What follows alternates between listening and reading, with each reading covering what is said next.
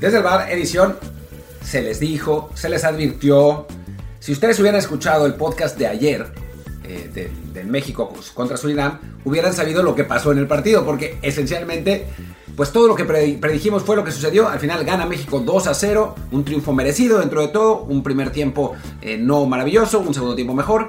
Quizá lo que no esperábamos es que la figura del equipo fuera Carlos Acevedo, o sea, que realmente se disfrazara de Memo Ochoa ahora sí completamente, la transformación fue, fue completa, pero bueno, pues hablaremos del, del partido y también de la insólita contratación del técnico de Pumas, que es insólita porque es algo que hizo bien la directiva, cosa rarísima, pero bueno, en fin, yo soy Martín del Palacio y me acompaña Luis Herrera. ¿Qué tal Martín? ¿Qué tal Barra del Bar? Les recordamos como siempre que este programa está todo el tiempo en Amazon Music, Spotify, Apple Podcast y muchísimas aplicaciones más. Así que por favor suscríbanse en la que más les guste y también les encargamos que nos dejen un review con comentario.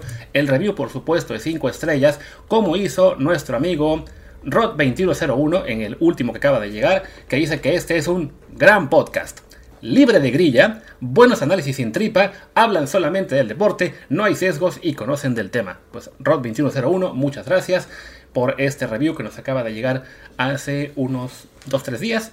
No, ya un poquito más, así que no, no han llegado en la semana ninguno nuevo. Por favor, échenos la mano, que eso ayuda muchísimo a que más gente descubra el canal, bueno, el podcast y también el canal de Telegram desde el Bar Podcast. Que además disfruten porque es probable que este sea el último episodio en un ratito, porque estamos Así. migrando de servidor, entonces pues en lo que, trata, en lo que tardan en, en hacer la migración. Exacto, es lo que te iba a decir para empezar antes de dar la sección, pues que es el fin de una era. Se acabó nuestra palomita azul en Twitter.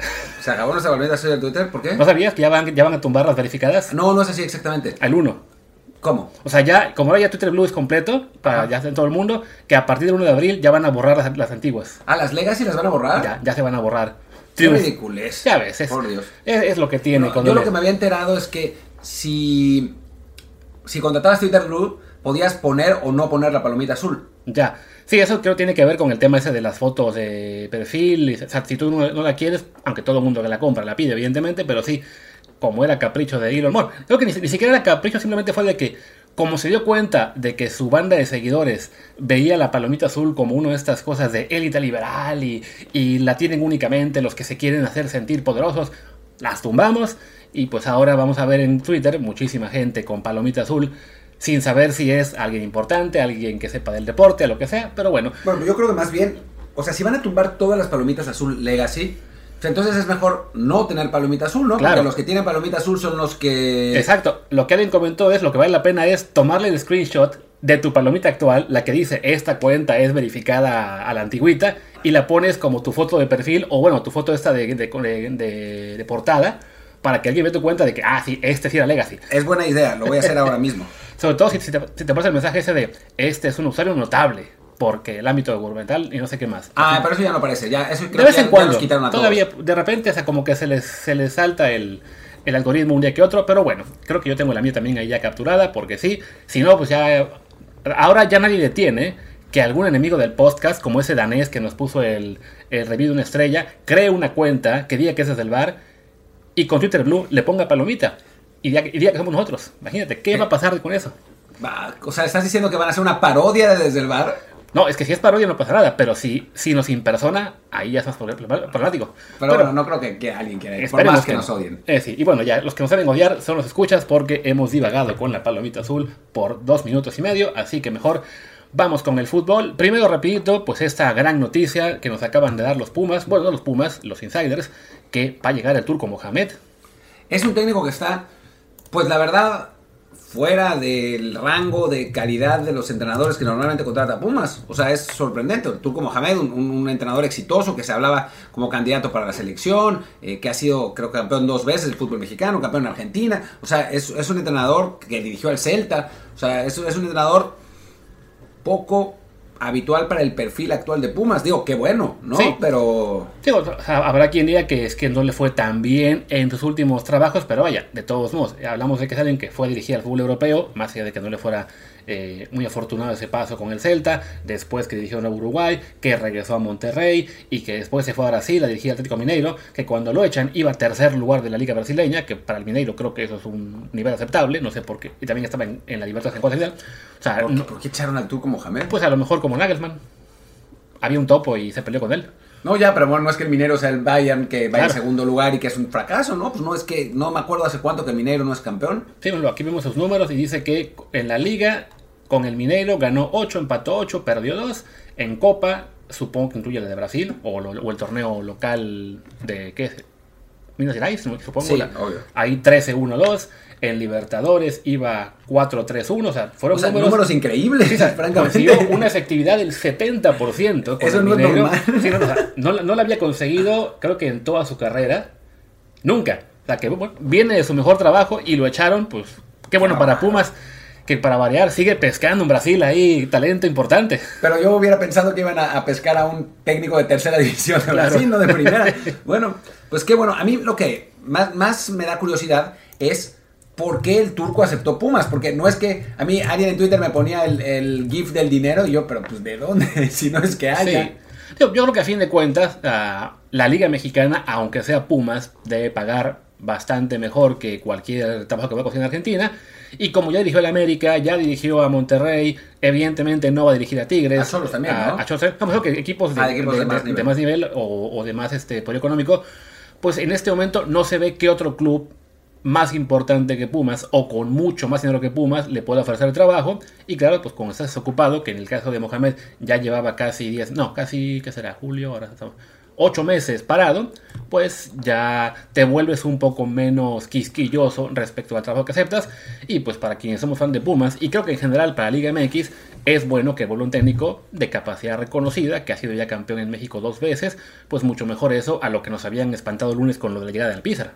Sí, bueno, que Alpizar resultó ser un mini interino, gracias. Aún así me parece inaceptable que lo hayan, que lo hayan elegido por razones extracancha, pero, pero bueno, es una, es una gran contratación. Obvio, viendo el plantel, pues tampoco es que dé para muchísimo, ¿no? Pero, pero por el momento creo que le va a poder sacar más, más eh, jugo que eh, pues, Rafa Puente, ¿no? Claro. Eh, Ra- Rafa, el no tocamos fondo puente, ¿no? Así es, y mira que aquí tu amigo Carlos Ponce de León, el director, el, el director de Record, perdón, nos comenta que cómo no emocionamos con, con Mohamed.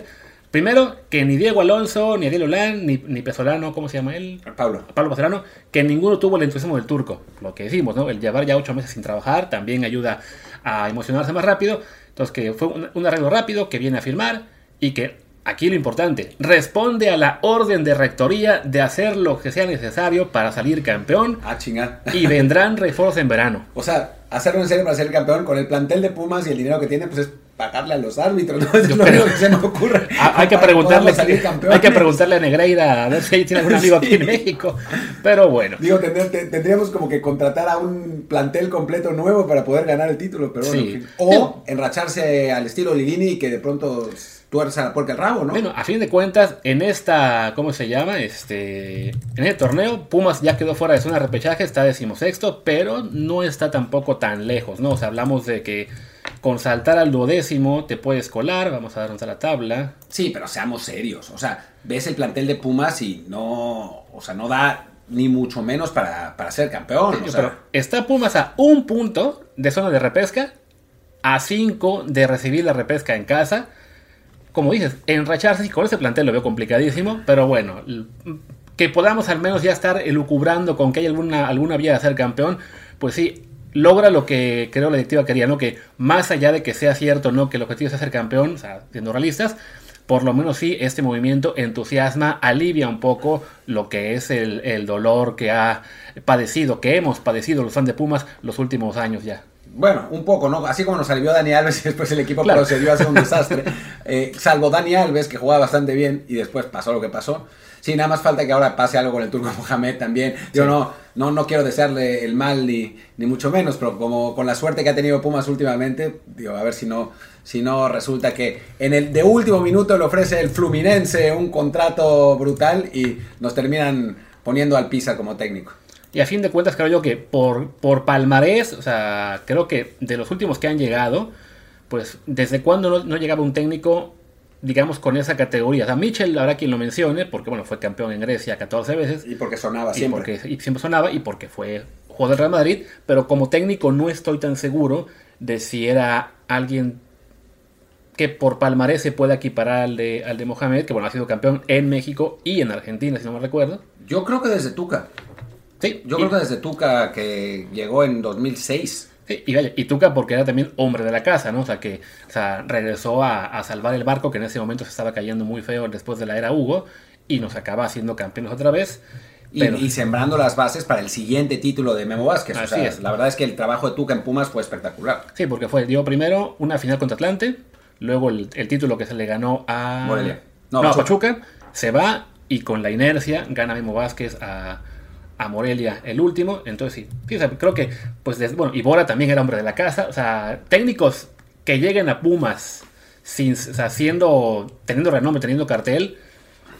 ¿Arpad Fekete también jugó en Pumas o no?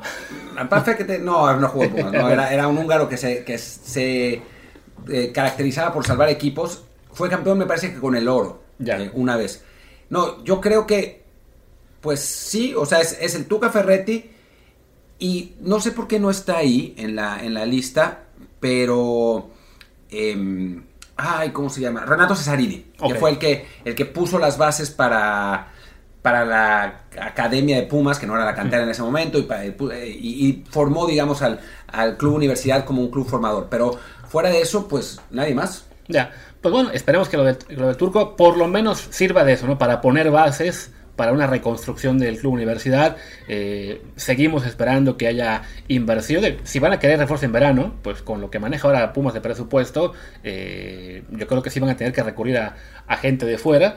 Pero, Pero, pero, pero... ¿Sabes quién es su promotor?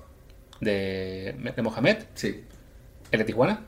Cristian Bragarnik. Bragarnik. Así que seguramente sí vamos a tener refuerzos gracias a algunos seleccionados nacionales. eh, Toño Rodríguez va a llegar. Ah, no, que Toño Rodríguez no era de Bagarnik, por cierto. No, y justo pum, lo que lo de lo poco que tenemos es porteros, o sea, Sebastián Sosa ha estado bien, Ha así que bien. bueno. Pero bueno, pues ahí está. Acabamos con Pumas y ahora sí hacemos pausa y vamos con selección mexicana. Bueno, vamos con selección mexicana. Eh, gana México 2-0 a Surinam en un partido en el que se le complicó el primer tiempo. Es la realidad. O sea, no es que Surinam haya jugado un partidazo el primer tiempo, pero sí puso en aprietos a la portería de México. Una muy, muy bonita tajada de, Carlos Acevedo a un, un disparo de media distancia. Después un par de reacciones buenas también. eh, centros que cortó. La verdad es que fue, fue figura en ese primer tiempo el portero de Santos. Y después México como que se asentó, empezó a privilegiar la, la parte técnica, que en el primer tiempo nos habían matado por físico. Hace un cambio muy importante Coca, lo ve muy bien, mete a Julián Araujo en lugar de Kevin Álvarez, que es raro que un- con un cambio de lateral te cambie el equipo, pero eso pasó. Eh, Guti empezó a, a tomar protagonismo en medio campo y al final gana México con cierta tranquilidad, ¿no? 2-0 con además un penal fallado por, por Santi Jiménez. Sí, creo que en el primer tiempo eh, se combinó un poco lo que ya habíamos advertido, ¿no? Que era, bueno, un equipo joven, nuevo, prime- por primera vez jugando juntos, eh, con la presión añadida de ser el debut del entrenador, de sa- saber que es el arranque de una nueva era. También, bueno, ante un rival que sin ser este muy poderoso, pues que era un rival profesional, de, de jugadores formados todos en la divise, que si su nivel no era muy alto, de todos modos, hizo, digamos que su, su disciplina táctica para encarar un partido ante un rival superior, pues te podía dar algunos problemas al principio. Y también, bueno, el tema de la cancha, que era un que era campo artificial, al que no se han acostumbrado los mexicanos, bueno, en general casi ningún jugador de primera división. El Entonces, clima parece que era muy, estaba muy muy húmedo. se estaban patinando a cada rato. De hecho, hubo una, hubo uno en la que Arteaga parecía que se había lastimado de gravedad. Fue solamente un susto. Pero vaya, o sea, los factores que se combinaron eran factores que, que mencionamos aquí, el- quizás los factores del clima y alguno más, pero que no era ninguna sorpresa que en el primer tiempo le costara a México. Tampoco es que fuera un dominio abrumador de Surinam, Ah. nada por el estilo. De hecho, los números indican, o sea, tuvo más tuvo México más el balón, también tuvo este, el igual número de remates, hubo uno más a puerta de México, no tan peligroso como el que atajó Acevedo, eso sí, pero vaya, eh, sí, cuando veíamos las reacciones en Twitter, bueno, yo, en vivo, tú lo hiciste después, ¿no? De que ya había gente diciendo, "Ah, es que nos, nos estaba pasando por encima Surinam, era no, simplemente esperábamos un duelo en el que México arrasara y al estar equilibrado, eh, la, la perspectiva era de que, pero ¿cómo es posible que nos estén ganando? ¿no? Simplemente... es Bueno, un no nos juego- iban ganando. Claro, o sea, me refiero que en, en el campo, ¿no? En cuanto a, en cuanto a generación, ¿no? Era, México tuvo las suyas sin generar mucho peligro, Surinam tuvo también un, un par, una así en la que Acevedo interviene bien, tampoco fue un paradón mega espectacular, pero este, todo eso era algo que decíamos, ¿no? Si, si hubieran estudiado un poquito los rivales, o sea, los, los, los- los comentaristas, la, la gente que está comentando, ¿no? ¿Dónde juegan? Este, de, de- ¿Qué trabajo ha hecho el equipo surinés? Digo, no vamos a decir que esto era como aquella ocasión de Macedonia del Norte y Alemania, de que cualquiera hubiera sabido que era... Que no, Si no, nos vamos a como, como Jack Passy, ¿no? Que Claro. estaba, estaba diciendo, no, este resultado es normal. Sí, pero sí, o sea, se podía prever que se complicara un poco el primer tiempo, como también se podía esperar y demandar que el técnico hiciera ajustes en, para la segunda mitad y se mejorara y se logró, como tú dices, con el cambio de, de, Jesús Ara- de, de Julián Araujo por un Kevin Álvarez que estuvo desastroso en el primer tiempo, sí fue una actuación bastante mala la de jugador de Pachuca, creo que con eso se acaba de caer del 2 al 3 en esa posición. Y, y Julián ayuda muchísimo a que el equipo se siente. Sí, creo que en el primer tiempo algo que, que tuvo mucho que ver, digo, hablábamos de- del, del problema de, de estatura y de envergadura, sin albur, de, de la selección mexicana, eh, que eh, con Coca aspira a más. Mue. no, no es cierto, Cari. Ay, Estaba ay, esper- buscando el momento Ah, para, para decir el chiste, no. Eh, no, en una cuestión de, de físico y de envergadura. eh, de la selección mexicana lo sufre, o sea, le, le- le ganan por músculo, en, sobre todo en medio campo, y después por, por verticalidad, ¿no? O sea, se sigue riendo en mi chistoret. No, del otro, del el- es que dice que sufre por la envergadura. Ah, sí, Pues toda la El- cosa el, está- el asunto es que eh, Surinam era mucho más vertical. O sea, en el momento que agarraba la pelota tenía espacios, iba por velocidad, tiene jugadores muy, muy físicos, ¿no? Eh, que eh, Vices War, que además fue, fue el, mejor, el mejor jugador para mí de, de ellos, eh, Geraldo Becker, que ya habíamos hablado de él, eh, que iban muy para adelante, sí con problemas serios de definición. O sea, dos o tres veces llegaron francos para rematar y lo man- mandaron la pelota a la, a la tribuna, casi tanto como Santi Jiménez en el penal. Bueno, la que fue esta de, que hubo fuera de juego, pero que queda Eh, completamente solo el rematador ante, ante Acevedo y la manda casi al tiro de esquina. Yo no iba a contar, pero sí, ahí se vio. Era una muestra de la, de la calidad limitada que tiene este equipo, ¿no? Sí, pero físicamente nos estaban eh, buleando, digamos, en, Sí. en ese sentido. Y en el segundo tiempo creo que el cambio sí de la lateral es importante porque Julián Araujo, sin ser un, un jugador muy alto, sí es muy potente, ¿no? Sí. Ya habíamos hablado varias veces de eso, ¿no? De lo vertical que es, eh, la velocidad que tiene. Es un jugador al que no, no es fácil eh, desplazarlo. Tiene otros problemas, o sea, no es un jugador muy, muy eh, prolijo a la hora de defender, esa es la realidad, pero pues no necesitabas eso contra este equipo, ¿no? Que tampoco es muy prolijo a la hora de atacar. Entonces, eh, cambia, cambia por ahí. Sí me parece importante la, la aparición de Guti, porque dentro de este medio campo, pues de chaparritos, Guti era el único que físicamente podía competir y lo hizo finalmente después Sí. de que en el primer tiempo no, no lo había hecho. Santi regresando mucho más. Y México, a final de cuentas, creo que como es un equipo más profesional, también a nivel condición física tenía una ventaja, ¿no? Y Surinam se gastó, digamos, en el minuto 60 y a partir de ahí ya no tuvieron ni una más. Claro, y ya también, bueno, cuando llega el gol, un poquito de casualidad, porque fue un, un- un tiro libre en el cual Johan Vázquez, pues, la rosa apenas, o ni siquiera el. ¿De qué fue el Parece servicio? sí, de Charlie. de Charlie. Este, y con eso ya, ese gol, digamos que sí, acaba de desmoronar también mentalmente a, a Surinam, que no tiene respuesta, ¿no? Eh, llega, muy, llega también muy pronto el, el penal, que desafortunadamente falla Santi Jiménez, y que también desafortunadamente da pie a que ya empiece a aparecer ese sector de aficionados que lo, va a agarrar eh, de bajada, que ya estaban ahí criticándolo o burlándose de que ah, este es su delantero top, infladísimo. Evidentemente, muchos de ellos fans del América, que no es que sea exclusivo esto del americanismo. Si Santi Jiménez fuera delantero surgido de las Águilas, quienes habrían hecho esto serían los de Cruz Azul Chivas. Bueno, como lo hace con Ochoa, ¿no? Sí. O sea, los mismos que estaban defendiendo a Santi diciendo que no lo, que no lo ataquen son los que le dicen a Ochoa coladera, ¿no? O sea, es, es, es, es un problema del fútbol mexicano y es un problema que tiene también la prensa. O sea, Claro. las narraciones mismas ya veíamos a los comentaristas protestando y reclamando por la actuación en el medio tiempo, por jugadores específicos, por el propio Santi. O sea, relax, ¿no? O Claro. sea, es el primer partido de una, de una era nueva contra un rival que pues, no era, o sea, no era lo que, lo que decía el bueno de Jack, que es un cómo ha mejorado el fútbol del Caribe, pero siempre ha sido complicado jugar esos partidos, ¿no? O sea, yo en- para la columna eh, busqué los partidos que se habían jugado en, en Surinam, eh, cuando se llamaban Antillas Holandesas, y resulta que habíamos jugado dos veces, habíamos empatado una y perdido la otra. Mira, O sea, este es el primer triunfo que tenemos ahí increíble. increíblemente, pero es que es difícil jugar Sí. esos partidos. Toda la vida lo ha sido.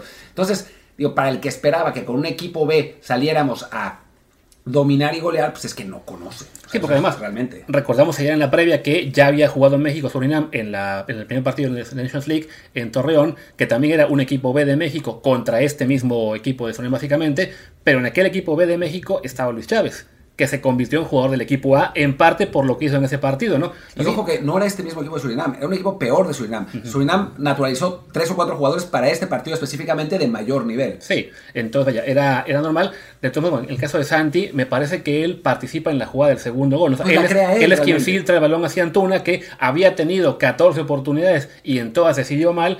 En esta, el muy buen pase de, de Santi, que yo cuando, cuando vi el servicio, yo pensé, ah, esto seguramente fue Lene Beltrán o Charlie Rodríguez, uno de ellos. Pues no, fue Santi el que puso el buen pase. Le pone a, a Antuna la jugada tan fácil que es de, ah, sí, solo debo tocarla y ya va a llegar Alvarado o en defensa a rematar y latino. Yo digo, yo sé que hemos criticado la toxicidad y me disculparán por mi pequeño aporte de toxicidad, pero cuando vi la jugada pensé, qué bueno que no le llegó al balón. Porque quién sabe dónde hubiera terminado el balón, pero digo, no, el defensa la, la desvía. Y sí, bueno, pues con eso se, se fragua un triunfo, un- se fragua un triunfo merecido, ¿no? O sea, creo que, que ese es, es el punto. No esperábamos nosotros, porque bueno, Claro. creo, creo que conocemos un poco más y, y tratamos de ser un poco menos eh, radicales que, que la mayoría. Nosotros no esperábamos una goleada, esperábamos esto, más o menos. Se dio eh, como, como se podía pensar. Y a otra cosa, ¿no? A un partido contra Jamaica. Si quieres, ahora analizamos rápido jugador por jugador para, para cerrar el episodio con Sí. un, un- un espacio un poco más largo, pero hablar un poco de Jamaica. Para un partido contra Jamaica que va a ser con el equipo A, Exactamente. pero no va a ser fácil, ¿no? O sea, Jamaica ya varias veces eh, durante muchos años recientemente se nos ha complicado específicamente en el Azteca. O sea, nos ha costado mucho trabajo ganar la Jamaica en el Azteca. Sí, o sea, para, sin ir más lejos, el partido ese famoso con el que arranca la era de Chepo de la Torre en, en el hexagonal final, que se empata gracias a una muy buena actuación de Corona, eh, porque si no nos hubieran ganado. Eh, Después en el, en el hexagonal pasado lo ganamos de último minuto con un gol de, de, De Henry. de Hen- no de Alexis, ¿no? Según yo, creo que fue el primero de Alexis Y Henry es quien entra a meter el segundo. Porque me acuerdo que Henry metió el segundo gol en ambos partidos, tanto aquí Henry como Kingston. ¿no? Sí. Sí. Eh, entonces, no es, no es fácil ganarle a esta selección jamaiquina. Yo estaba, ahora Luis acaba de poner su, su roster. Yo lo estaba viendo en la mañana, de española, pues. Eh, no es tan bueno como el que jugó contra nosotros en eliminatorias, pero sí tiene un par de jugadores, ¿no? Leon Bailey, que es Sí. el, el mejor, que no han dado lo bien que habían dado en, en Alemania, ahora con el Aston Villa, pero bueno, sigue siendo un jugador importante. Y después dos eh, monstruos, ¿no? En, en el sentido físico, que son el, el delantero del Spartak de Moscú, Shamar Nicholson, que mide 1.94 o 1.93, yo no me acuerdo, y el central, que es probablemente el, el mejor jugador del equipo después de, de Bailey, el central del Brentford, Ethan Pinnock, que mide 1.93 y también es, es, es una, una mole, ¿no? Y ha sido, ese sí, Pinnock, a diferencia de, de Nicholson, que no es titular, Pinnock sí ha sido titular esencialmente todo el tiempo con el Brentford, que es una de las sorpresas de la Premier League. Así es. Oye, es, un, es un equipo que tiene a 10 jugadores en Inglaterra. De ellos, aunque 1, 2, 3, 4. Me parece que son 4 en la Premier League. O sea, la, es bastante más que lo que ha tenido México en el último. Bueno, creo que en toda la historia. Tenemos creo que 4 o 5 en toda la, en la Premier League. Entonces, hay, hay jugadores de calidad que deben complicar un poco como en el caso de este partido con Surinam. No es que pensemos que sea eh, de riesgo de derrota, pero México debería ganarlo con, con- sufriendo un poco, ¿no? O sea, no esperemos, porque además nunca pasa con Jamaica, como tú decías, ¿no? No va a ser un 5-0, 4-0.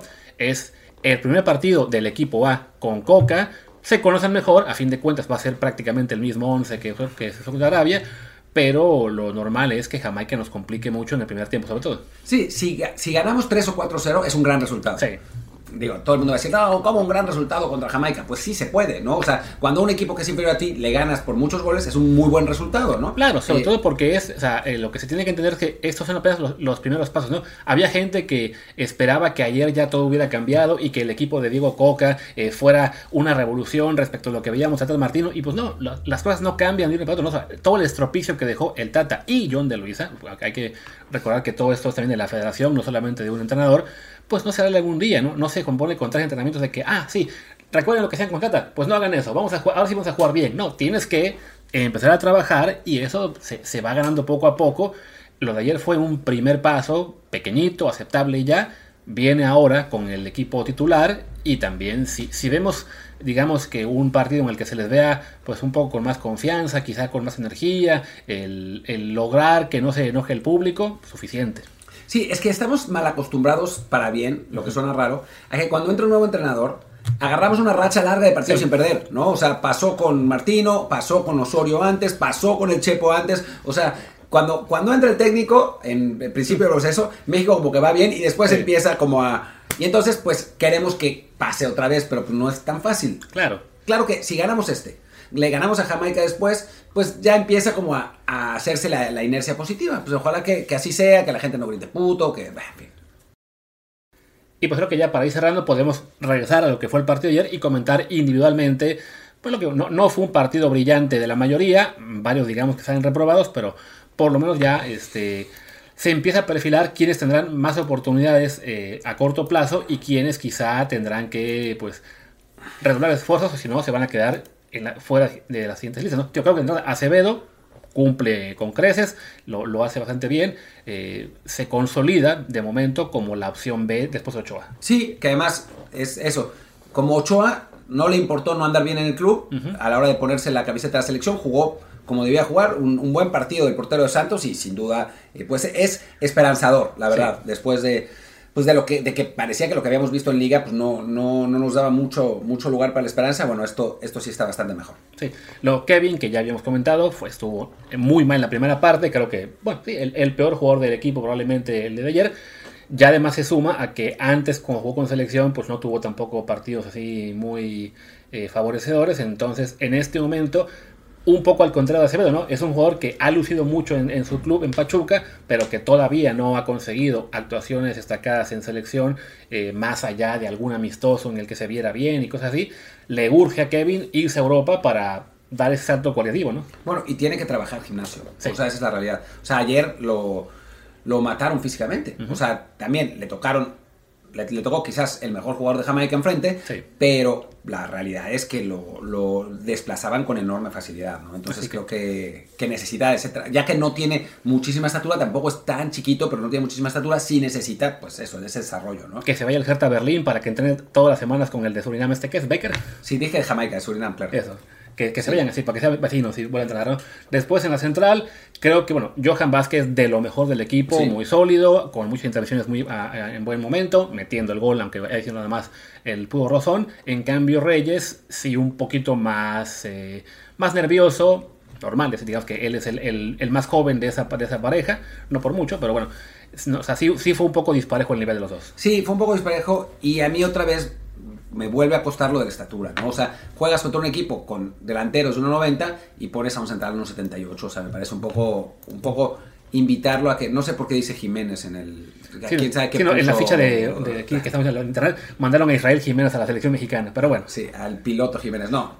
Reyes, sí, o sea, meter un, un, un, un defensa de 1.78 contra delanteros de ese tamaño, pues no creo que fuera la mejor idea. Digo, yo creo que eh, Coca quiso probar, uh -huh. eh, a ver cómo funcionaba, pero sí si dejamos, damos ventajas, ¿no? Y a fin de cuentas, en términos de fogueo, viene bien para, para Reyes eso, ¿no? O sea, él, si va a ser, si va a ser seleccionado en, el, en este ciclo, le va a tocar acostumbrarse a jugar contra, contra este tipo de delanteros de mayor este, talla física que los que se enfrentan en Liga MX. Entonces, como primer paso, pues sí, no le fue tan bien. Esperemos que vaya mejorando y que también, que también gane físico, porque, bueno, músculo, porque si no, le, le costará mucho eh, desplazar de, de, Bueno, entonces, tienes Cermontes enfrente, entonces no va a jugar mucho en partidos importantes, pero bueno, uno nunca sabe cuando te hará falta un central extra, ¿no?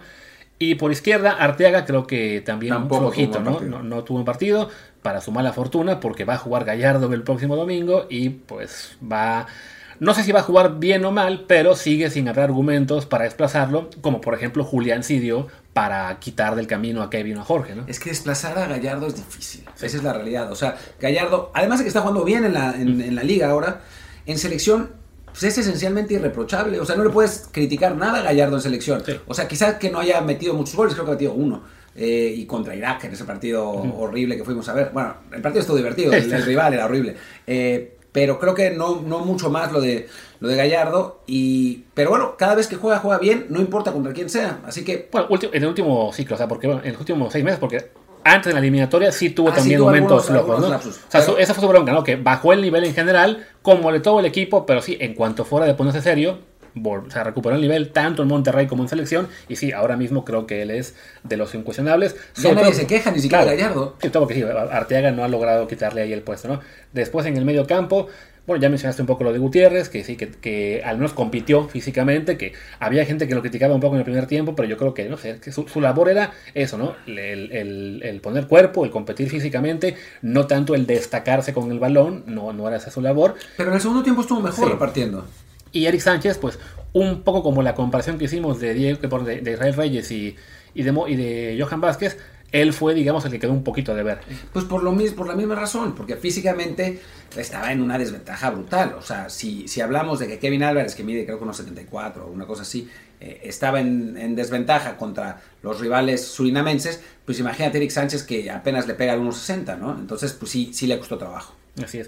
Luego, Charlie Rodríguez, ni fu ni fan, ¿no? Ahí, ahí, estuvo. Digo, asistencia, por lo menos. Ah, eso sí, él, él, fue el cobro el, el, tiro libre. Yo, yo, creo que fue gol suyo, no, no estoy tan seguro de que, yo sí de que, que Johan le haya tocado, pero bueno, eh, pues eso, ¿no? Como siempre, es un jugador que muy horizontal, que no aportó mucho eh, en cuanto a generación de juego. Además lo puso de 10, o sea, aquí no sé por qué pone 4-3-3 tu, tu planteamiento, pero en realidad juegan 4-2-3-1. Sí. Eh, y, y Charlie jugó ahí disque atrás del delantero, pero en realidad era Santi el que regresaba más a, a, uh -huh. a tratar de jalar el balón, que esa es otra que es un poco rara porque pues, no es la característica principal de Jiménez tampoco, ¿no? Así es. Después, bueno, por los extremos, Alvarado, que ni fue ni fa, bueno, no, ni siquiera, más bien mal, o sea, no, no, sigue, sigue decepcionando. Al menos estuvo ahí para meterle miedo al defensa en el segundo gol. Y Antuna, que pues una exhibición. Yo creo que a Antuna faltó que le dijeran que era Surinam y no Países Bajos. Él creyó que eran holandeses y como que le bajó un poco a su nivel. Si le hubieran avisado que era un equipo de CONCACAF de verdad, lo habríamos visto al menos más fino. Pero bueno, con Antuna creo que más allá de todo lo que le podemos criticar o reírnos un poco de él, sí también reconocemos que es ese extremo derecho en este momento diferente ¿no? en la selección. Un jugador de mucho más velocidad, más explosivo, que te aprovecha muy bien espacios. Desafortunadamente la, la toma de decisiones le cuesta mucho.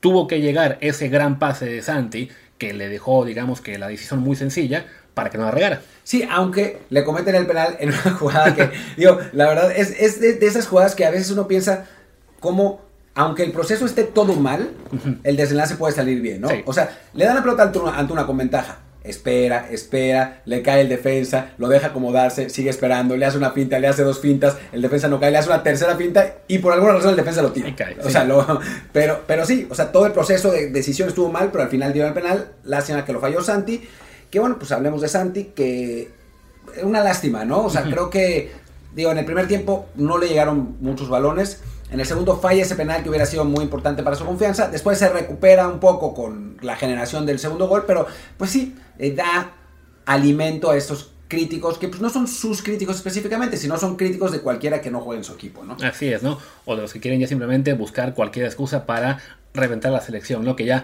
están, digamos, que viven enojados con el tri, que no, no, pueden dejar de verla, pero no pueden dejar de criticarla o de, o de estar impacientes por ver una revolución que no va a llegar. O sea, en, el mejor de los casos, si México vuelve a ser un equipo realmente competitivo, que pueda pelear con la, con la élite mundial, pues es un proceso que va a tomar tiempo, ¿no? No va a ser de un partido para otro y este, pues esta gente no, no, hay, no hay forma de dejarla contenta, porque además la, existencia de este tipo de aficionados es parte de lo que complica más que la selección levante, ¿no? O sea, si van a llegar, eh, digamos que en el juego del Azteca el próximo domingo, y va a haber un sector que al primer pase mal dado, que al primer remate que se vaya por el, encima del, del, arco, ya van a estar abucheando y puteando, pues esa presión no es necesaria. O sea, no, no, no decimos que no haya que exigirle al grupo y al, y al, equipo, pero también hay que saber en qué momentos estás para, para presionar y en qué momento estás bien para apoyar y, y ser uno con el equipo. Yo diría lo siguiente, si no van a ir a apoyar, no vayan. O sea, no gasten su, no se gaste su dinero claro. en, en, ir a, a buchar. ¿Para qué? Vayan al cine, vayan a, o vean la tele y la pueden apagar, eh, jueguen PlayStation, eh, no sé, jueguen, disfruten con sus hijos, hagan, o sea, no vayan a hacer algo que, pues claramente les disgusta, uh -huh. ¿no? O sea, vayan y grítenle a un, a, a su vecino puto a ver qué les dice su vecino, ¿no? O sea, hagan, hagan cosas privadas y, y, personales, no, no, no que esté alentando a que la gente le grite puto a, claro. a, otros, ¿no? Pero digo, ya si quieren ir a gritar eso, pues que se lo griten a alguien de frente a ver qué, qué pasa, ¿no? ¿Qué pasa, no? Pero bueno, sí creo que lo de Santi, eso no es. No, no había pasado todavía que yo recuerde, pero ya ayer sí, sobre todo, bueno, en las redes, que es donde podemos tener ese primer eh, contacto, sí ya empezó a aparecer el sector de aficionados que casi casi contentos con que haya fallado el penal y dice, bueno, qué, qué ganas, ¿no? Con, con este con esperar el, el, mal resultado, sobre todo porque sí, siendo una mayoría americanistas, es por Henry Martínez de, a ver, yo creo que ni siquiera el americanismo más caliente cree que Henry Martín vaya a ser el 9 de México en el siguiente mundial, o sea, no llega por edad. ¿Qué necesidad tienes de crearte una competencia que no va a existir con Santi Jiménez, que su nivel en este momento pues ya está encaminado a otra liga, no solamente en cuestión de, del país, sino también del nivel, ¿no? No, y después por eso no quieren venir a jugar.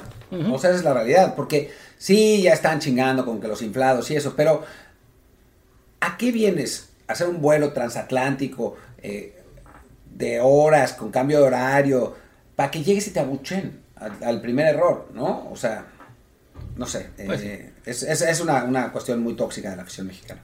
Y bueno, cerremos ya con los que entraron de cambio, que en realidad fueron cuatro, pero dos de ellos demasiado poco tiempo. Todos, ¿no? O sea, eh, bueno, o sea, eh, Araujo, que entró al medio tiempo, ya lo dijimos, ¿no? Fue de lo- de los- le, le cambió la cara al equipo, jugó bastante bien. También eh, le aplaudían algunos que hubo una jugada muy cerca del final en la cual le reclaman Tuna, porque le, no le manda el pase inmediato, entonces se frena y después ya Antuna suelta el pase largo. sí, y, le, y le dice, y además se, se ve en la toma, ¿no? Estaba en fuera de lugar. Entonces ahí fue como de, ay, ya, está agarrando hasta liderazgo para poder ahí demandarle a Uriel. Pero bueno, creo que sí, este, lo que es el caso de Araujo, junto con Johan y... Bueno, ellos dos, creo, los dos mejores de México. Guti y en el, quizás y en el en siguiente. Guti y Santi, más allá del penal fallado, ¿no? Y entró al 79, Elena Beltrán, Pochelli Rodríguez, Que es como el hombre araña, ¿no? O sea, esos que se señalan Sí. el uno al otro. y pues no pasó nada. No pasó nada, no, no. De hecho- tampoco tuvo mucho tiempo para Sí. escapar. Bueno, hizo una jugada en la cual tomó el balón y avanzó con él como 15 metros. Ah, bueno, esto está Y bien. después tocó el balón y se fue a saque de meta. Ah, bueno, mira. La, pero la tocó hacia adelante. Hacia adelante. Es un gran avance. Sí, eso ya es, eso, es- eso es algo. O sea, por lo menos no fue pura picadita también. O sea, dio eso, un, un, un ¿cómo se dice? Un recorrido hacia el frente, con pase hacia adelante, que bueno, acabó en saque de meta, pero Se agradece la se intención. agradece la intención. Y ya los que entraron más, más tarde, que fueron Marcel Ruiz y Diego Laines, echaron al 86, pues no hay mucho que decir de ellos. A mí me hubiera gustado ver más tiempo a Marcel, ¿no? O sea, Sí. creo que hubiera, hubiera sido eh, útil. Entra Marcel Ruiz, como habíamos dicho, ¿no? Como contención en realidad, en, en lugar de Eric Sánchez. Eh, hubiera sido eso, hubiera sido interesante verlo hoy. Sí, fue lo malo de que como el segundo gol cayó al 82, o sea, no se animó Coca a hacer más cambios antes de, este, de tener una ventaja más amplia, ya que cae el segundo, es cuando por fin le da chance a, a Marcel y a Diego Lainez. Quizá ahí lo sorprendente es que, que Diego se cayera, no lo sorprendente, a esa categoría de que no te meto hasta que sienta que está esto ya resuelto, ¿no? Sí, la verdad. Y la- no es que el Piojo Alvarado hubiera sido como muy definitivo, ni mucho menos, ¿no? Así que no pinta bien. Me llamó la atención que no entrara Ponchito González. Yo esperaba que, que jugara. Y hay alguien más. Eh, entró, entró Angulo al último, o sea, Sí. de, de último cambio al 94. No, pero en la banca. Te digo, había alguien banca- que yo pensaba que iba a entrar y no entró. Pon, pon si, puedes, si puedes poner la banca, que yo me estaba preguntando cuándo va a entrar, cuándo va a entrar, y no entró nunca. Córdoba, Córdoba. ya. ¿No? Que no. Yo decían que iba a ser titular y no jugó ni un minuto. al final ni un minuto y creo que pues no van a tener tampoco minutos ah, en, en toda la fecha porque creo que yo contra, creo contra Jamaica ya hemos dicho, ¿no? O sea, van a jugar de los 12 que se quedaron en, la, en México, seguramente mínimo 10. O sea, la única duda es si va a jugar o Raúl o Henry junto a Antuna, que me parece que sería el que puede repetir de este equipo. O bien que jueguen Raúl y este, ¿cómo se dice? Henry. Y Henry con un cambio de parado ahí con Chucky y 15 y el otro. Es una buena pregunta. Sí, es que se- se- ¿Cómo acomodas el equipo para que entren los dos delanteros, no? Porque te faltaría el extremo derecho. Sí, tendría que jugar. O el volante derecho, más bien. Sí, tendría que jugar Henry acomodado por ahí. No, no sé, o sea, a- algo tendría que hacer raro. Sí, ¿Te acuerdas porque que los- Osorio ponía a veces a Raúl de extremo izquierdo? Digo, no Sí. creo que vaya a volver a pasar, pero. Sí, porque los míos que se quedan son que son Romo, Edson y me falta uno. Y Chávez. Ah, Orbe. Podía Ah, jugar Orbelín por derecha, claro. Orbelín por derecha, Chucky por izquierda y ya Henry y Raúl juntos. Sí, o al revés, porque Orbelín normalmente juega por izquierda. O sea, si quiere jugar con perfil natural, entonces jugaría Orbelín por izquierda, Chucky por derecha y los dos puntas. Sí. que eso me parecería, jugando 4-4-2, no me parecería Claro, descabellado. y en el centro del campo, Edson y Chávez. Sí. Y Romo en la banca. En la banca, sí. Todo bien entonces. Pero bueno, Córdoba podría entrar de cambio, ¿no? O sea, no, no me parece imposible que en, en un partido, si México de pronto va ganando 1-0, 2-0 y necesitas eh, retener más el balón, pues Córdoba podría entrar por alguna. Sí, aunque sí creo que el hecho de que no haya jugado nada en este le, No baja posibilidades, ¿no? Que además, bueno, Coca ya lo tuvo en Tigres, eh, aunque fuera solamente por dos Y no meses. lo ponía. Y no lo ponía mucho, así que, pues sí, no, no, no- el panorama no es tan halagador para él de momento. Y bueno, pues creo que ya no queda mucho más que decir, ¿no? Es todo. Es todo. Les recordamos que si están escuchando esto aún en viernes o temprano el sábado, escuchen otros 30 episodios para que nos echen la mano con el cierre de la agencia.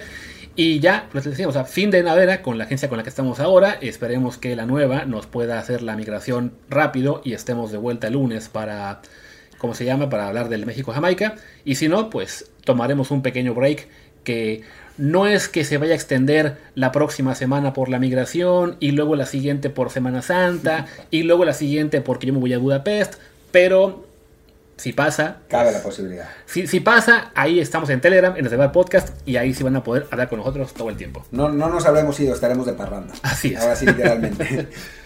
bueno, pues muchas gracias. Yo soy Martín del Palacio, mi Twitter es arroba martín de ELP. Yo soy Luis Herrera, el mío es arroba luisrha, el del programa es desde el bar POD, desde el bar POD. Pues gracias y hasta la próxima, cuando sea que sea. Chao.